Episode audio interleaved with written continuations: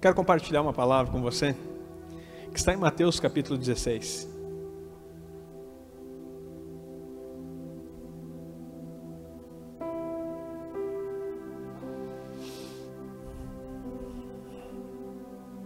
A partir do verso 13. Eu não sei se vai ser uma pregação, se vai ser um estudo, o que, que vai ser isso aqui, mas vamos compartilhar de vida de Deus, isso com certeza vai ser. Eu quero que você acompanhe e faça as suas anotações. Que o Espírito Santo vai falar com você nessa noite em nome de Jesus.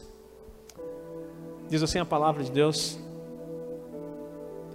E chegando Jesus às partes de Cesareia de Filipe, interrogou os seus discípulos dizendo: Quem dizem os homens ser o filho do homem? Eles disseram: Um João Batista, outros Elias e outros Jeremias, ou um dos profetas. Disse-lhe ele: E vós, quem dizeis que eu sou? Segura até essa, essa parte. Posso quem diz que eu sou? Talvez você não saiba a geografia, mas pela graça do Senhor, eu já estive três vezes em Israel. Cesaré de Filipos é distante um pouquinho de Jerusalém. É um lugar que tira fora a consciência do povo judeu da religiosidade.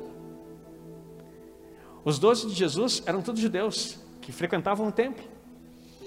E quando você está muito preso, preste atenção nessa palavra, quando você está muito preso à tradição religiosa, você não consegue perceber aquilo que Jesus deseja revelar. Preste atenção. Às vezes a gente pensa que a religião nos aproxima, não, ela nos distancia das verdades de Deus. O aspecto religioso nos distancia das verdades de Deus. Jesus precisou tirar eles para Cesareia de Filipos, um lugar distante. E o interessante é que ainda nesse lugar, que Deus se revela. E aqui eu quero que você entenda. Era um lugar central de cultos pagãos. Jesus estava passando por Cesareia de Filipos e ali tinha lugares onde sacrificavam crianças ao, ao Deus, ao ídolo Moloque. Sacrifício de crianças a Moloque. Enquanto Jesus caminhava por ali, olhando aquela situação toda, ele pergunta: Olha, conversando com seus discípulos: Quem dizem os homens que eu sou? Ele faz uma pergunta, ele tira, preste atenção, ele tira o povo da religião ou do ambiente do templo e leva para caminhar no mundo, não para ser do mundo, mas para caminhar no mundo. Porque mais tarde a sua própria palavra é ide por todo o mundo. Mas antes dele mandar, ele levou. Aprenda isso. Não queira mandar os outros fazer aquilo que você não foi fazer ainda. E não mande ninguém sozinho, sem acompanhar. Então Jesus vai com seus discípulos em Cesareia de Filipos, Filipos, num lugar de muita idolatria, num lugar de perdição, num lugar onde sacrifícios de crianças eram feitos a deuses pagãos. E pergunta para os seus discípulos: Quem dizem os homens que eu sou? Quando você sai do ambiente religioso e começa a frequentar o ambiente da necessidade, o Jesus se revela para você na plena vontade, naquilo que Ele quer fazer através da sua vida, diga amém. E isso é importantíssimo. Eu não estou dizendo que você precisa agora se associar com o mundo, que você precisa andar junto, de mãos dadas e se. Não. Você não tem que aculturar-se a esse mundo, mas você precisa olhar as necessidades e por ele andar e mostrar quem você é, a vida de Deus que há em você. Continuamos. E Simão Pedro respondendo disse: Tu és o Cristo, o Filho do Deus vivo.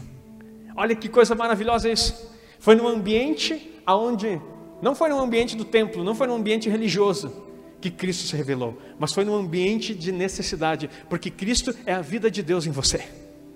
E a vida de Deus em você, ela não manifesta aqui dentro apenas. Aqui é muito fácil nesse ambiente é, de comunhão, e não estou dizendo que isso aqui é um ambiente religioso. Eu estou falando que o, o, o templo judaico era. Agora, nesse lugar, nós somos o corpo de Cristo, é totalmente diferente. Mas não é só aqui que nós precisamos fluir a vida de Deus. Aqui nós nos abastecemos, aqui nós prestamos um serviço, nós chamamos culto e às vezes nós não entendemos, porque nós dizemos eu vou cultuar a Deus e parece que a gente está vindo receber alguma coisa. Quer que o pastor ponha a mão, quer unção, quer oração, quer um monte de coisa, mas querido, culto significa serviço, você vem prestar um serviço a Deus. Então, quando você entra aqui dentro, a forma como você louva, a forma como você fala, a forma como você lê a Bíblia, a forma como você anota, é um serviço. O fato de eu dizer para anotar as pregações não é para alegrar meu ego, é para você prestar um serviço bem feito para Deus. Porque se Ele está te entregando coisas poderosas, o mínimo que você poderia fazer era anotar aquilo que Ele está te dando. Vamos pensar que você é alguém que contrata uma pessoa, um secretário, para prestar um serviço para você. E aí você começa a pedir para que ele marque sua agenda, para que ele organize, para que as coisas que você está falando você tenha nota. Depois ele vai perguntar: é, Bom, eu esqueci o que tinha falado aqui mesmo. Como é que horário que eu falei, o que, que eu falei, como que eu fiz? E aí o teu secretário diz assim: Não anotei nada. O que, que tu ia fazer com essa pessoa? Não mente. O que, que tu ia fazer com essa pessoa? Despedir. Porque não serve. E aí você vem para a igreja prestar um serviço a Deus e acha que Ele se agrada. Porque na nossa consciência religiosa, nós estamos aqui preparados para receber, a gente vem receber do Senhor. Ele vai me curar, ele vai me... Eu estou dizendo, não estou dizendo que ele não faça isso, mas o, o propósito é outro. Eu venho para servir. Eu venho prestar um serviço para Ele. O serviço não é o pastor, não é o louvor, é todos nós. Todos nós prestando um serviço de qualidade a Deus, ao qual Ele olhe para nós e diga assim: Esse é o meu filho amado, em quem eu tenho prazer. Está entendendo a palavra? Então nós precisamos mudar as nossas formas. Nós temos que prestar um serviço para Ele. O culto é servir a Ele. Mas continuando aqui, que eu estou quase pregando outra mensagem. E Jesus respondendo disse-lhe: Bem-aventurado és tu, Simão, Barjonas, ou filho de Jonas, porque tu não revelou a carne ou o sangue, mas o meu Pai que está no céu. Olha o que Jesus disse assim: ó, Tu é bem-aventurado, porque você entender que eu sou o Cristo não foi homem natural, não foi tua natureza, não foi carne ou sangue, não é a tua constituição que fez isso, não é a tua humanidade que aprendeu, mas o meu próprio Pai que te revelou. Isso nos ensina algo poderoso. Somente o Pai pode revelar Cristo na vida da sua igreja, diga amém. Somente o Pai pode revelar Cristo na sua vida. E nós precisamos entender que se Cristo é revelado em nós, algo vai mudar. A vida de Deus se estabelece. E continua. E também eu te digo que tu és Pedro, e sobre essa pedra edificarei a minha igreja, e as portas do inferno não prevalecerão contra ela. As portas do inferno era também um lugar que era chamado, pode deixar naquele versículo anterior, o lugar onde eles estavam em Cesareia de Filipos. Os judeus conheciam como as portas do inferno, o lugar do culto pagão. Quando Jesus olha, ele está naquele cenário dizendo: Está vendo? Essa cultura aqui não vai prevalecer contra a minha igreja, que eu vou estabelecer sobre a revelação de que eu sou o Cristo.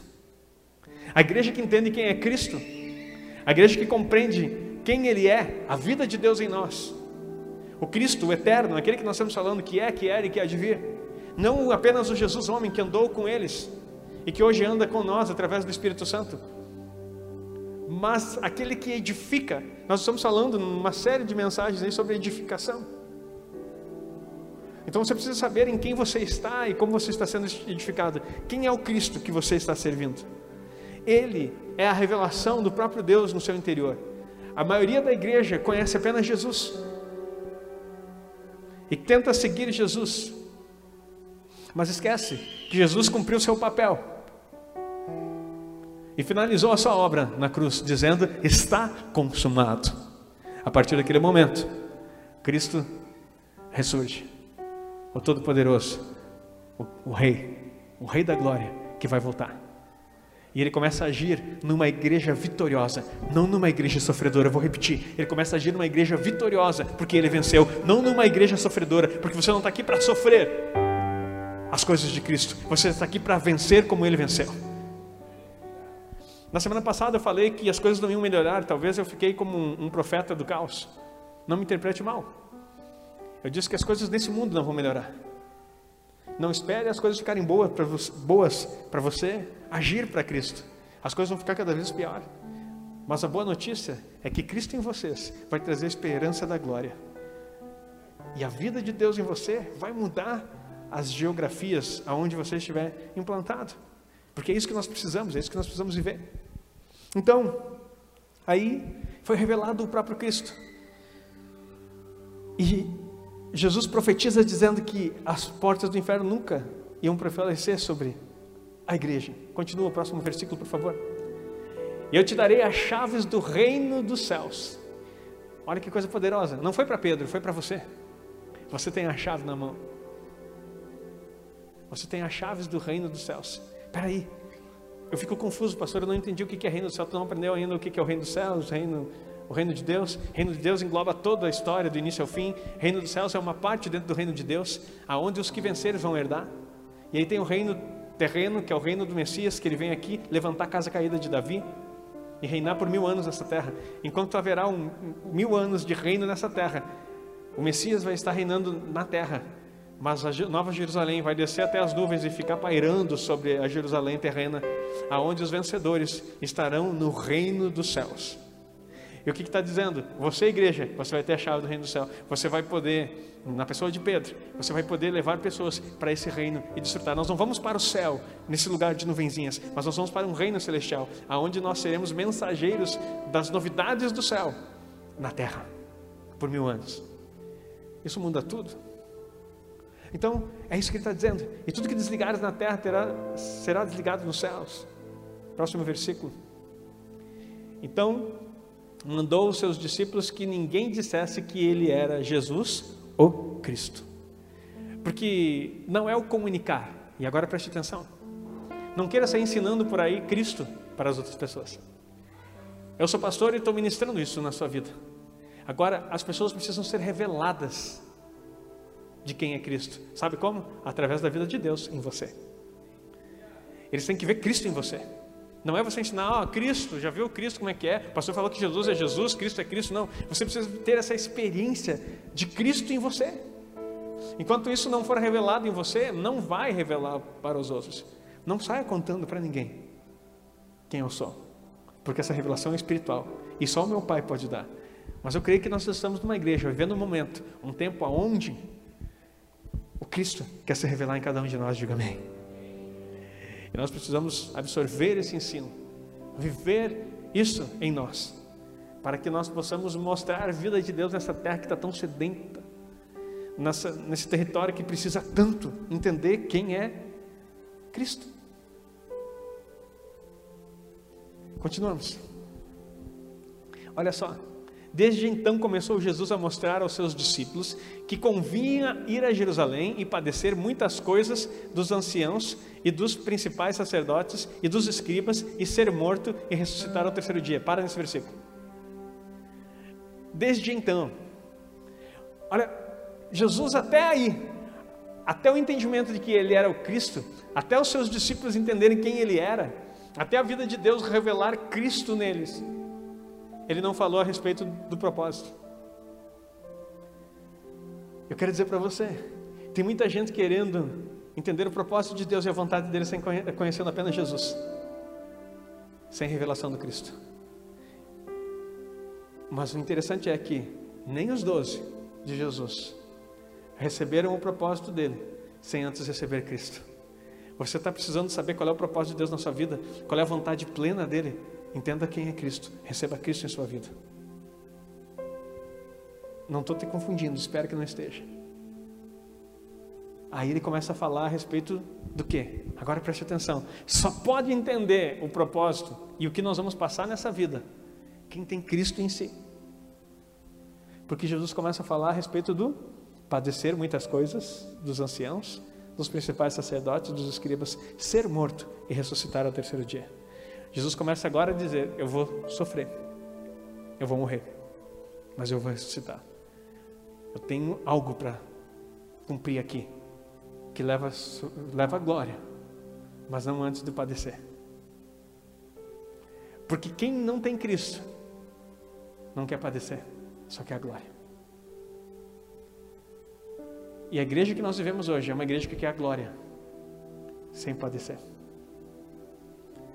quer um céu fácil, que ainda estão no céu, querem reinar com Cristo, sem passar as necessidades que aperfeiçoam você, que amadurecem você. Nós precisamos entender. Pastor, então está pregando sofrimento? Não, não confunda o sofrimento de Cristo Porque Paulo disse: Eu completo em mim os sofrimentos de Cristo. Ele está querendo dizer o seguinte: não esse da cruz que ele está relatando aqui. Porque os sofrimentos que você precisa completar hoje não são salvíficos. Vamos tirar essa linguagem teológica. Não são para salvar ninguém. Os sofrimentos que você precisa padecer nesse tempo é para você amadurecer e ser colhido como primícia, porque primícia é aquele que amadurece primeiro. Se você vê o cultivo de frutas, principalmente a bergamota aqui no sul, aquelas que ficam bem em cima, que pegam mais sol, são as que amadurecem primeiro. Alguém já viu isso? Ah, eu vi que eu gosto muito e gosto muito de bergamota. E a gente come aquelas e embaixo estão tudo verde ainda. Por que, que elas amadurecem primeiro? Porque elas estão expostas ao sofrimento do sol, que pega elas mais de cheio. Tem crente que quer ser maduro vivendo na sombra e água fresca. Quero dizer para você, você nunca vai amadurecer na sombra, não, querido. Se você quer ser uma primícia, eu não estou dizendo que tua vida vai ser uma desgraça, mas estou dizendo que você vai ter que cumprir os sofrimentos de Cristo na sua vida, para que você possa reinar com Ele. Porque se padecemos com Ele, é certo que com eles reinar, que com Ele reinaremos. É o que diz a palavra. Se padecemos com Ele, é certo que com Ele reinaremos. Tu quer reinar sem padecer, querido? Tu está fora do propósito. Tu não recebeu Cristo. Tu ainda está olhando só para Jesus e não teve a revelação da vida de Deus. Porque quando Jesus mostra, olha, agora você entendeu que eu sou Cristo. Eu sou ungido, aquele que veio para cumprir um propósito aqui. Eu vou padecer, eu vou morrer, eu vou ressuscitar. Olha o próximo versículo. E Pedro, tomando de parte, começou a repreendê-lo, dizendo: Senhor, tem compaixão de ti. De modo nenhum te acontecerá isso. Queridos, Peraí, deixa eu te citar. Pedro não era bipolar. Pedro era homem como você e eu. Ele acabou de expressar: Tu és o Cristo, o Filho de Deus vivo. Por que, que ele expressou isso? Porque Deus revelou. Agora entenda uma coisa: sem a revelação de Deus, tu continua sendo um ser humano pessimista, sem propósito e querendo evitar todo e qualquer sofrimento. O que acontece aqui Cristo revela quem Ele era. E daí Jesus coloca: agora eu vou te mostrar o meu propósito. Porque Cristo foi revelado em você. Começa a mostrar o propósito. Só que entre nós há uma luta da nossa alma com o nosso espírito. O espírito, na verdade, está pronto, mas a carne é fraca. E aí, quando a gente vê a dificuldade, o que, que acontece? Não, não, não, não. Tenha dó de ti. Isso jamais vai acontecer contigo. Olha o que diz Jesus para Pedro. Próximo versículo, por favor. Ele, porém, voltando-se, disse a Pedro: Para trás de mim, Satanás, que me serves de escândalo. Na verdade, a palavra aí é pedra de tropeço, porque não compreende as coisas que são de Deus, mas as que são dos homens. Meus irmãos, quando eu caí nesse versículo, eu disse: Meu Deus, que coisa poderosa. Jesus acabou de dizer assim: ó, Tu és Pedro, e sobre essa pedra eu vou edificar minha igreja. Qual é a pedra? A revelação de Cristo em você eu vou, através dessa revelação, eu posso edificar, porque é algo sólido, algo permanente. Eu posso edificar. Está puxando a microfonia no retorno, por favor. Eu posso edificar. Agora, quando ele deixa a sua humanidade latente, o que, que acontece? Satanás entra. E Satanás entrou. Alguns dizem, não, é o adversário. Não, a palavra Satanás quer dizer adversário.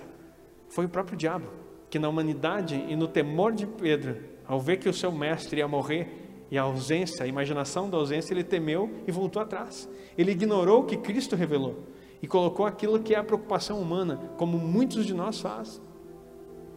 De nós fazemos, perdão. E aí o que que acontece? Tu és para mim uma pedra. Ele fala com Satanás, não com Pedro. Tu és para mim uma pedra de tropeço porque não compreende as coisas que são de Deus, mas as que são dos homens. Querido, você precisa compreender as coisas que são de Deus e não as coisas que são humanas. O não compreender. Qual é o versículo que nós estamos aqui? O 23. Deixa eu abrir minha Bíblia aqui. Aqui tu não pensas nas coisas de Deus. Aqui na minha versão, eu estou com a Reina Valéria, em espanhol, e diz assim: Porque tu não pensas nas coisas de Deus. Porque o pensamento humano, diabólico, não consegue compreender as coisas celestiais. Precisa da vida de Cristo para que você compreenda a vontade dele. Senão você vai continuar terreno, humano, ilimitado, vivendo apenas para você e para os teus propósitos e nunca vai entender o que Deus quer. Ah, meus irmãos. Continuamos. Esse não compreender é a luta da nossa mente, é a renovação da mente para contemplar as coisas celestiais, as coisas de Deus. Então disse Jesus aos seus discípulos: Se alguém quiser vir após mim, você entendeu que esse é o mesmo contexto? Geralmente se prega isso aqui separado, mas tem um contexto aqui. Se, então disse Jesus aos seus discípulos: Se alguém quiser vir após mim, renuncie-se a si mesmo. Vamos começar por aí. Tu quer vir após mim? Então aprenda algo. Renuncie a você mesmo. Pare de fazer o que tu quer. A igreja precisa ouvir isso porque a igreja está acostumada a fazer o que quer. Os planejamentos são deles. A igreja, as pessoas que convivem, querem viver os seus planos, querem fazer as suas coisas, querem simplesmente pensar naquilo que é o que eles desejam, voltados para o seu ego, para o seu umbigo, uma mente grega, centrado no homem, antropocêntrica e que está distante totalmente do que Deus quer. E queridos, renunciar a si mesmo. Aí diz assim: tome sobre si a sua cruz. O interessante é que Jesus levou a sua cruz para morrer. Nós morremos e depois levamos a cruz. Há uma grande diferença. Carregar a cruz para ir para a morte é algo que só Ele podia fazer. Agora você já está morto. E a cruz vai com você. Porque a cruz nada mais é do que o anúncio de que você já morreu e que agora não mais você vive, mas Cristo vive em você. Você pode aplaudir o Senhor aí? a mensagem da cruz é outra. É uma declaração para que você se lembre, para que o inferno se lembre, para que o mundo espiritual se lembre que você já morreu e você já não vive mais a tua vontade. Você carrega agora a vontade do Pai em você. Ah, muda tudo, meus irmãos. Então renuncie a si mesmo. Queridos, eu quero dizer para você, nós fazemos muita confusão nesse renunciar a si mesmo e tomar a cruz e seguir a Jesus. E siga-me. A gente sempre pensa que renunciar a si mesmo é abrir mão das coisas pecaminosas. A conversa aqui já passou do pecado. Há muitos crentes que ficam vivendo uma vida com Deus achando que eles têm que se preocupar se vão para o inferno ou não. Aqueles que nasceram em Cristo já passaram da morte para a vida. O inferno nunca mais te toca, diga amém. A tua preocupação, a preocupação central do inferno é aquele perdido que está lá, jaz no maligno, morto no maligno, e ele precisa da revelação de Cristo para que seja salvo.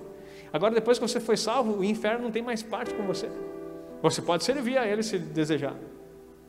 Mas agora não se trata, a salvação ela é eterna, ela é algo feito num ato só. Você creu, recebeu, e ao receber você tem vida, e vida em abundância. E aquele que o Pai der a mim, de maneira nenhuma eu lançarei fora. A vontade do meu Pai é essa: que todo aquele que vem a mim não pereça, tenha vida eterna. E eu ressuscito no último dia. Pronto, estabelecido. Isso é fato resolvido. A salvação, ela é eterna. Então pare de ficar com medo do inferno. Tu não está se sapecando, não. Se tu crê no Senhor Jesus, você não tem parte com o inferno. Você pode sofrer o dano da segunda morte, que é um outro assunto. Se você não mudar e amadurecer aqui, o sol que não amadureceu a fruta aqui, não sei se você já, já viu. Eu fiz muito isso, na, se funciona eu não sei, acho que funcionava. Alguém já colheu abacate verde e botou num lugar escuro para amadurecer? Levanta a mão aí. E ainda às vezes enrolava em jornal. Ele estava verde. Às vezes caía numa ventania, tinha uma abacateira na casa da minha mãe, caía com a ventania, daí tu pegava aquele lá que estava verde para não botar fora, você enrolava em jornal e botava num lugar escuro. Qual é que era o, a, o desejo, o sentido de, dessa ação? Que o abacate amadurecesse mais rápido. Então você vai entender alguma coisa aqui nessa analogia. Pega esse servo e lança nas terras exteriores. Ali haverá choro e ranger de dente. Sabe para quê? Para que ele amadureça e possa viver comigo eternamente. Mas durante o milênio, ele não vai participar do reino. Ele vai ser lançado nas trevas, porque é meu filho. Mas ele não quis amadurecer nessa terra. Então ele vai precisar padecer durante o milênio, para que seja amadurecido. Não seja o abacate que precisa ser enrolado no jornal e colocado no escuro, não, querido. Você não foi feito para ser lançado nas trevas exteriores. Você foi feito para reinar com ele em glória e amadurecer nesse tempo. Se você crê e está aí entendendo alguma coisa, glorifica o Senhor nessa noite. Essa é a diferença. O trato de Deus com seus filhos não tem nada a ver com o inferno. O padecer, tu pode até. Ninguém jogou o abacate enrolado no jornal lá para botar fora, não. Mas para que ele amadurecesse e logo ele pudesse ser útil. Ah, queridos, nós precisamos entender o que é isso. Então não fique aí preocupado, não, com a tua salvação. Se em Cristo você está, ninguém pode tirar você dele. Agora, você precisa estar preocupado sim. Se você está seguindo Ele, se você está renunciando a si mesmo. Hoje conversava com minha filha, um pouquinho antes do, do culto, tivemos um papo, pai e filha. Eu comecei a explicar para ela esse sentido do que, que é esse amadurecer, o que, que é o negar a si mesmo. Porque às vezes nós pensamos que negar a si mesmo é deixar de pecar. Deixar de pecar, aquele que, está, aquele que é nascido de Deus não peca, 1 João fala. Então não se trata de pecado. Preste atenção. A renúncia que você precisa fazer nem sempre se refere a pecado. Ou melhor, deixa eu reformular, na maioria das vezes não se significa, não se refere a pecado. A renúncia é, as, é, os teus desejos e as tuas vontades. Gálatas capítulo 5 fala a respeito dos, das obras da carne e do fruto do Espírito.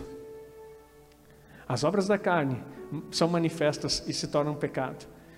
Mas nem todo desejo que você tem, ele é um desejo pecaminoso, mas ele pode te afastar do propósito e da vontade de Deus.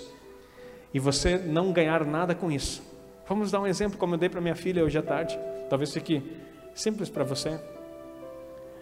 Você, ela tem um seriado que ela gosta muito de assistir, que ela já está guardando na Netflix, que é um sobre artes marciais lá, Cobra Kai que vai sair agora em dezembro. Ela já está esperando. Eu disse, filha, imagina que o Cobra Kai vai ser lançado hoje às 19 horas, nessa noite. Tu está ansiosa para que comece ah, esse seriado.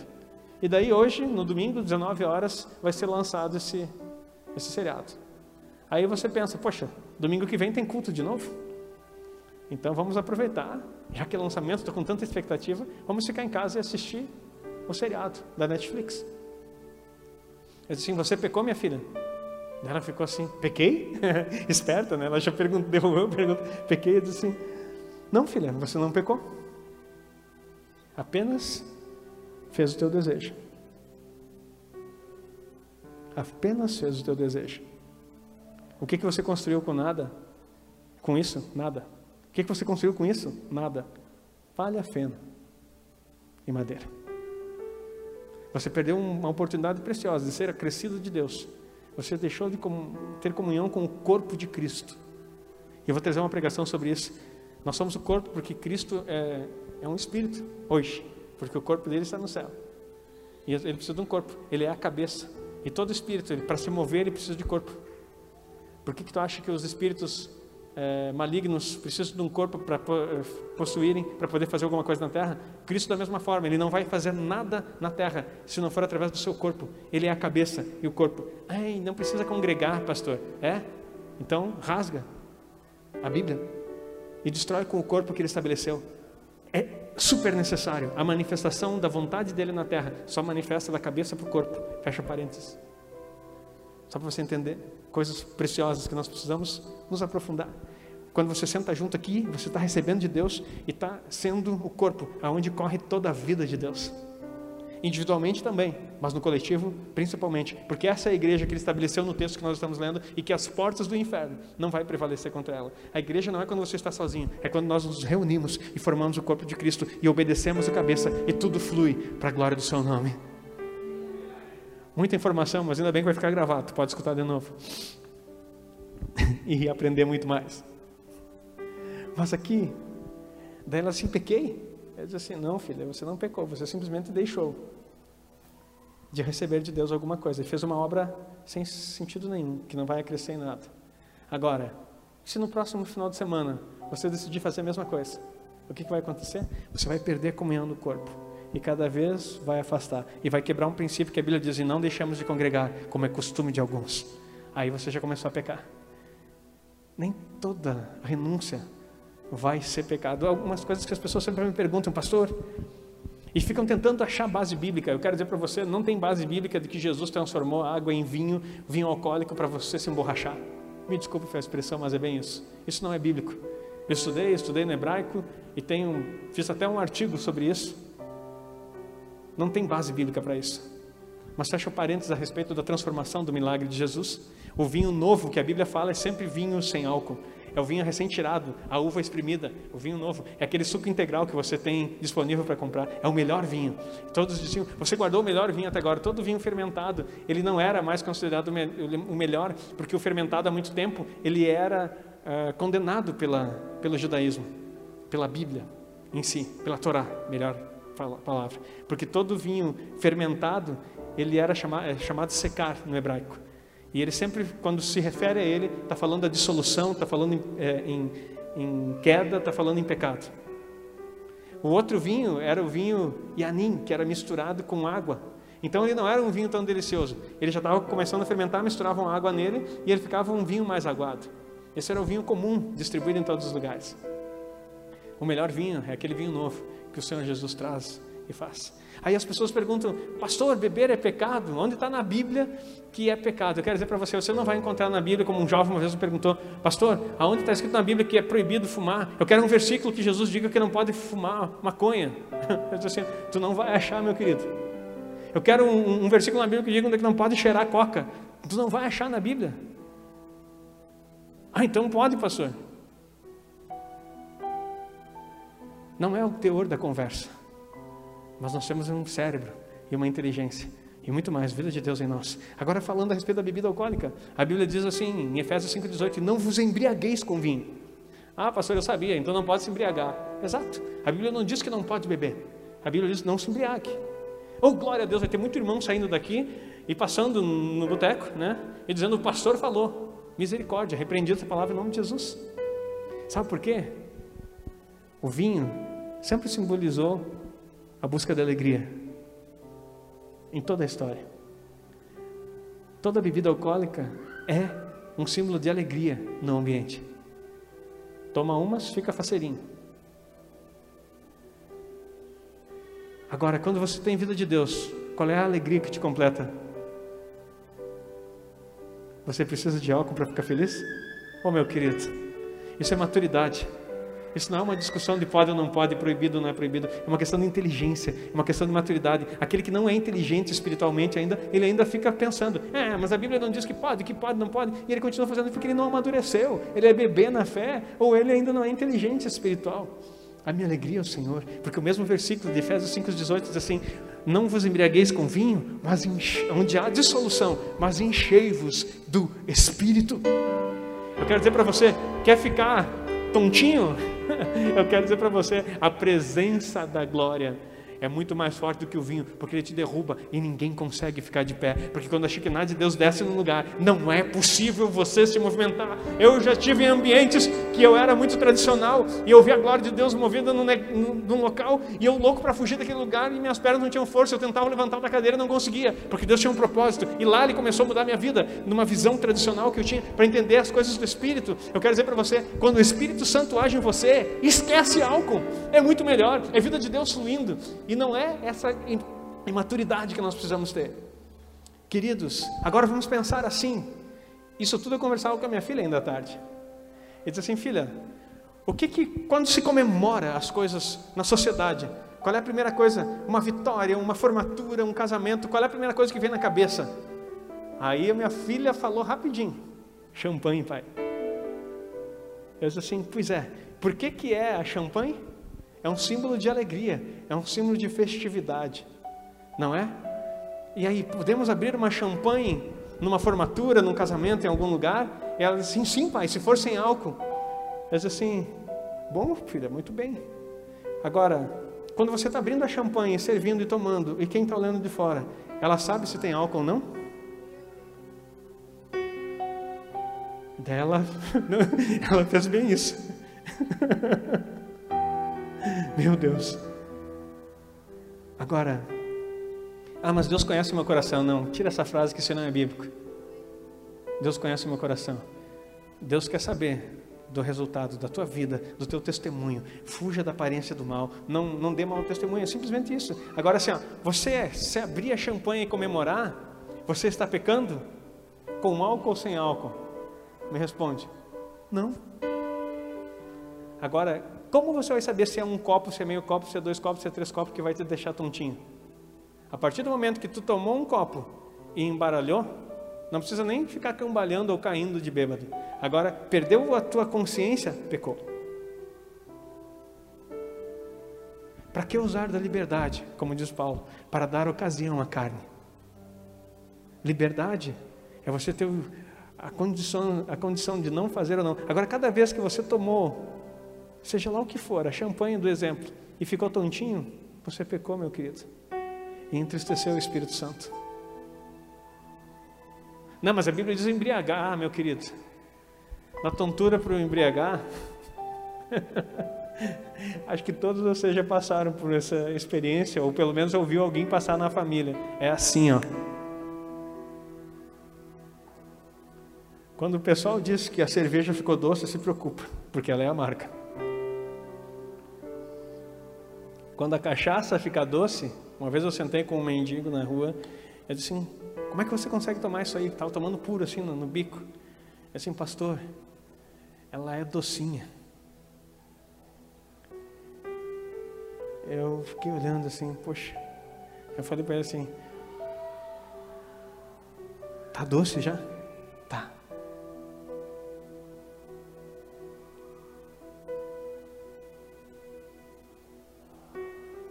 Você não tem essa noção.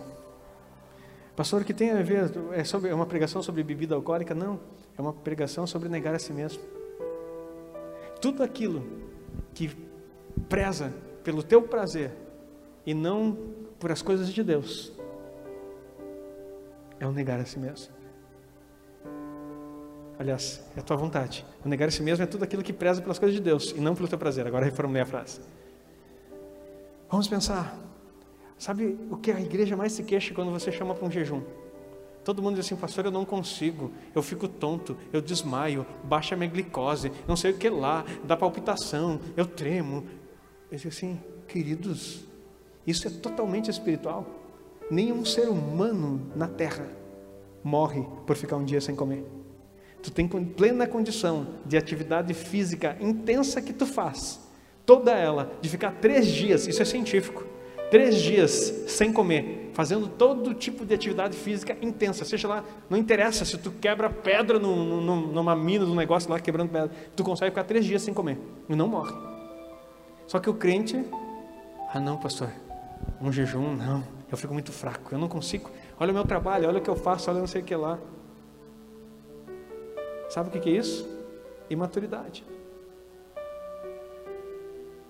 É o meu desejo. O meu prato de comida é maior que eu. O meu prato de comida é maior que o meu Deus. Eu não consigo jejuar, pastor. É isso que tu está dizendo.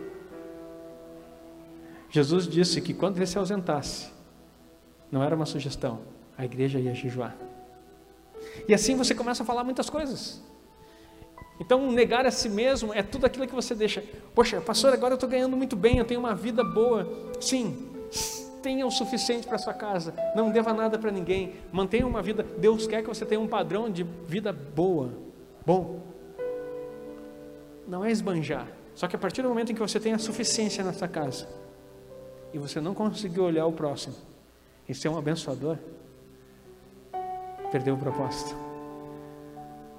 Você é igual aquele rico, igual o jovem rico, igual aquele rico que quebrou os celeiros para ampliar e que Deus chega para ele louco. Hoje pediram a tua alma. E o que tu tem? Para quem será? Está entendendo o que é propósito? Você tem, então invista. Você tem tempo, invista. Você tem força, invista. Busque em primeiro lugar o reino de Deus e a sua justiça.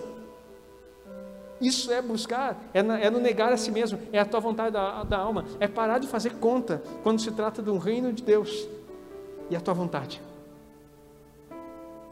É simplesmente entender, Senhor, o que mais tu precisa de mim? Queridos, isso não é para exaltação, mas é para entendimento. Isso é testemunho. Se Deus pedisse tudo que eu tenho, e já pediu, não tem nenhuma dificuldade em entregar, porque tudo que eu tenho e tudo que eu sou vem dele. Eu sempre digo para minha esposa: quando tu me conheceu, eu tinha três coisas: uma bicicleta. Na época eu estava transicionando entre o skate e a bicicleta, seriam quatro então, skate e bicicleta. Mas assim, eu fiquei mais com a bicicleta, parei de andar de skate quando comecei a namorar com ela. Tenho uma bicicleta, uma bola de basquete e uma guitarra. Tu me conheceu com essas três coisas. É só o que eu tinha para oferecer.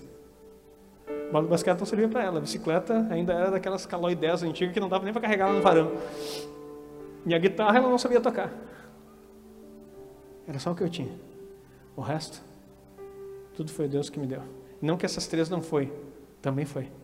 Mas construímos juntos, na nossa vida e na nossa história. E meus queridos, nessa história, a gente abriu mão de muita coisa em prol do reino de Deus. Então eu quero dizer para você que você tem modelo para seguir. E eu quero dizer para você: nada vai te faltar. Nada vai te faltar. Em momento algum, nada vai te faltar. A maior prova da tua fidelidade é quando você abrir mão daquilo que é a coisa mais importante para você. E dizer: Deus é teu. Só que quando você disser Deus é teu, pode saber que Ele vai pegar. Ele vai pegar. E quando Ele pedir, então, não se atrase em entregar. Querido, nós estamos chegando num tempo de vida de, de igreja, que nós precisamos entender essas coisas. Compartilhava com alguns irmãos sonhos que eu tenho no meu coração. Tenho um sonho, não é a escola, queremos fazer uma escola aqui, tem um monte de terreno para comprar aqui atrás. Queremos comprar lugares para fazer casa. Sabe por quê? Porque eu não consigo me conformar. Eu não tenho a minha ainda, mas vou construir em nome de Jesus. Mas eu não consigo me conformar que os filhos do reino não, não tenham nenhum lugarzinho para poder, nenhum teto para poder ficar debaixo, enquanto alguns de nós têm abundância. Comunismo, pastor, socialismo, jamais. Eu sou de Jesus. Só que agora nós precisamos prover meios. Estava falando que esse telhado é tão grande que esse é um dos próximos passos que nós vamos ter como igreja. Nós vamos colocar tudo placa solar aqui em cima e a energia que vai ser gerada vai ser rateada entre os membros da igreja que mais precisa.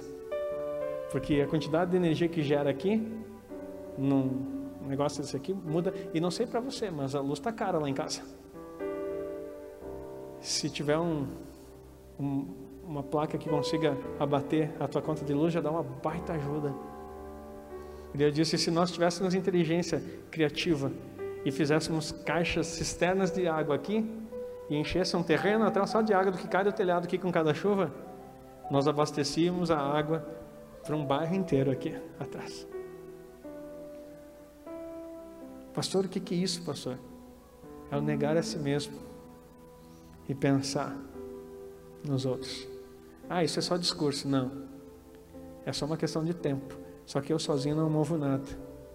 É a igreja do Senhor que é o corpo. Ela se move nessa direção. Queridos, nós temos ceia e eu quero estar encerrando, mas vamos terminar o versículo aqui. Para seguir Jesus, você precisa negar a si mesmo, tomar sua cruz. Tomar cruz não é o sofrimento por coisas, mas é o amadurecimento pelas situações. É abrir os olhos para poder ver que os teus desejos não são as coisas mais importantes. E isso eu não estou dizendo que você não possa sonhar com coisas boas, meu querido. Não é nada disso. Mas se toda a tua vida se resume a isso, eu tenho visto homens que têm construído cidades na África, que têm construído cidades em vários lugares. São homens cristãos. E têm mudado histórias do seu território. Eu tenho pedido, Senhor, eu não preciso ser como um deles, mas gere em mim, gere em mim a condição de mudar pelo menos o território da minha cidade. O dia que a igreja entender o poder que ela tem, eu ouvi uma frase tão, tão difícil aqui, dizendo que a maior empresa da nossa cidade é a prefeitura. Isso me entristeceu muito. Por isso que cada vez que tem política nessa cidade, algumas pessoas quase se matam. Porque elas dependem. E é a lei da sobrevivência, meu querido. Todo mundo faz o que precisa para sobreviver porque depende de um lugar. Isso está errado. Afirmo aqui e repito, isso está errado. A igreja do Senhor Jesus precisa superabundar em bênçãos, em riqueza e mudar a geografia onde ele está habitando. Você está entendendo a palavra? E não precisa em nenhum momento achar que isso é. Nós não vamos dividir dinheiro de ninguém. Não é socialismo, nem comunismo, é nada. É Deus transbordando. É Deus transbordando. Próximo versículo, por favor. Porque aquele que quiser salvar a sua vida, perdê-la. Ei, aquele que quiser salvar a sua vida, vai perder. Uma versão vai dizer a sua vida da alma. Aquele que quiser salvar a sua vida da alma, fazer tudo que sua alma quer, vai perder. Mas quem perder a sua vida por amor de mim, achar lá. Perder a sua vida por amor de Cristo, o que, que é? Parar de só planejar nas suas coisas. Queridos, tem que ter um ponto de suficiência.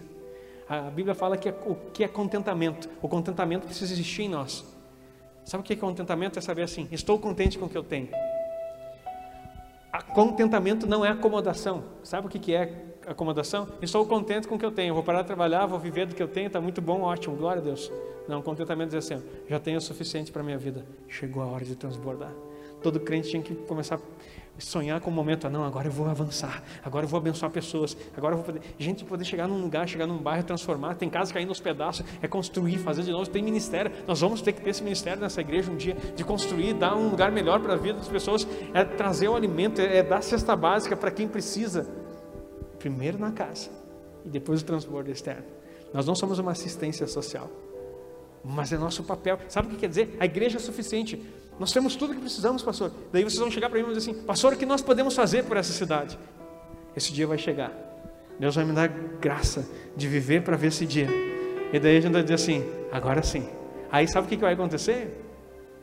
As lideranças do município, eles vão sentar e perguntar: O que nós podemos ser útil, pastor, para ajudar a igreja a fazer o serviço que ela está fazendo? Não é a igreja bater na porta e dizer assim: por favor, me dá migalhas, me ajuda, eu preciso de um terreninho, eu preciso de uma cestinha básica. Não, nós somos chamados a transbordo. É totalmente o inverso. Só que isso só vai acontecer quando Cristo estiver em você e você entender que você precisa negar as suas vontades. Isso é reino de Deus. Está entendendo a palavra? Ai, todo aquele que. Opa, já ia ler em espanhol para ti aqui. Por amor de mim, Axalá. Pode colocar o próximo. Pois que aproveita o homem ganhar o mundo inteiro. Preste atenção nisso. Ganhar o mundo inteiro não é evangelizar, não, querido, como já te ensinaram algumas vezes. Se perder a sua alma, o que dará o homem em recompensa da sua alma? Agora deixa eu te explicar esse versículo para nós analisarmos. Pois que aproveita o homem ganhar o mundo inteiro, ganhar todas as coisas nesse mundo, ganhar o mundo inteiro, o desejo todo da sua alma, o que, que adianta o homem ter tudo aquilo que ele deseja? Salomão disse: percebi que isso é vaidade. Ele teve tudo, o que ele quis, e ainda percebeu que tudo era vaidade. Quando ele fez todo o desejo da sua alma, ele se perdeu de Deus. Davi orava dizendo: Não me faça ter tão pouco, que eu venha mendigar e o teu nome, e não me faça ter muito, que eu venha esquecer de ti, a ponto que eu esqueça de ti. É o equilíbrio das coisas. Então, o que, que aproveita o homem ganhar o mundo inteiro e perder a sua alma? E olha só, o que dará o homem em recompensa da sua alma? O que, que o homem pode te oferecer em recompensa da sua própria alma? O que, que o homem pode oferecer para você? Porque olha o próximo versículo.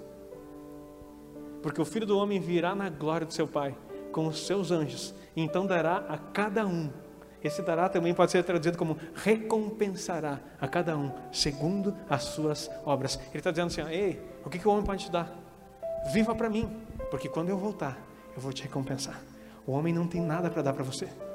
Então, aprenda a transbordar. Negue-se a si mesmo e comece a viver as coisas que eu tenho para você. Meu querido, se coloque em pé.